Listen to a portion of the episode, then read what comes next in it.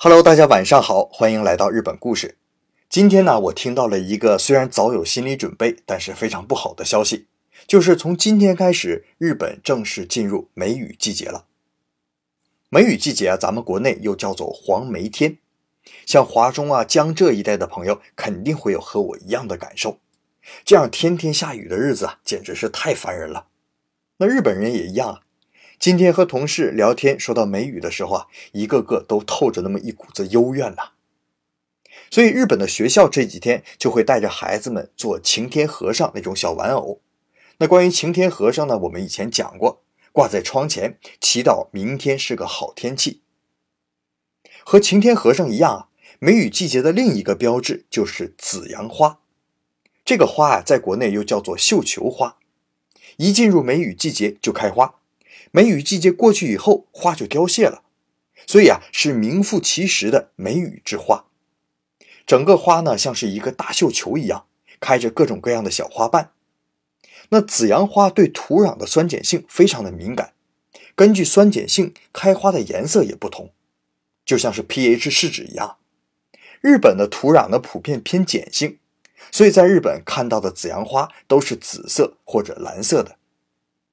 一到下雨的时候啊，小孩子们就钻进紫阳花丛里去抓蜗牛。蜗牛非常喜欢紫阳花，所以在紫阳花丛里能抓到好多的蜗牛。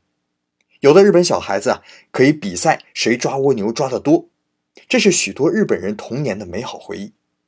现在我们公司刚进来的小后辈啊，有时候回忆起自己的童年往事，还非常留恋当年抓蜗牛的美好时光呢。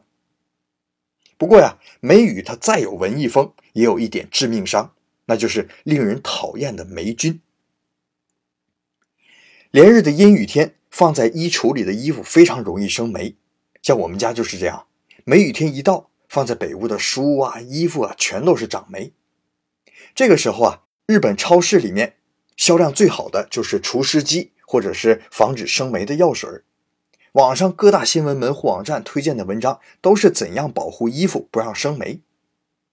那梅雨之中呢，一旦有一个晴天的话，那肯定是家家户户啊把被子啊、衣服都拿到外面来暴晒一番。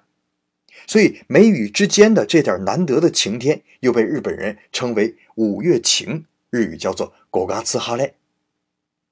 那日本除了北海道地区和本州最上面的几个县以外，几乎全国都避免不了梅雨的到来。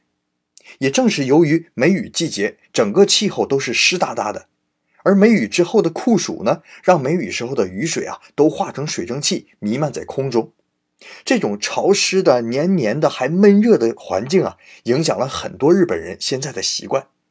比如说，人与人之间保持着一定的空间，即使是再亲密的朋友，那比如说女孩子闺蜜之间也很少看到拉手的，男女朋友呢也很少看到有互相依偎的场景。再比如说啊，喜欢吃相对清淡可口、清淡爽口的凉菜，那住房呢也很注意通风性。更往深一层说啊，日本绘画风格的简约性还有留白，包括音乐歌舞机里面会有间歇性的沉默，这些都和梅雨季节的气候有很大的关系。好了，这就是我们今天的日本故事，感谢您的收听，咱们明天再见。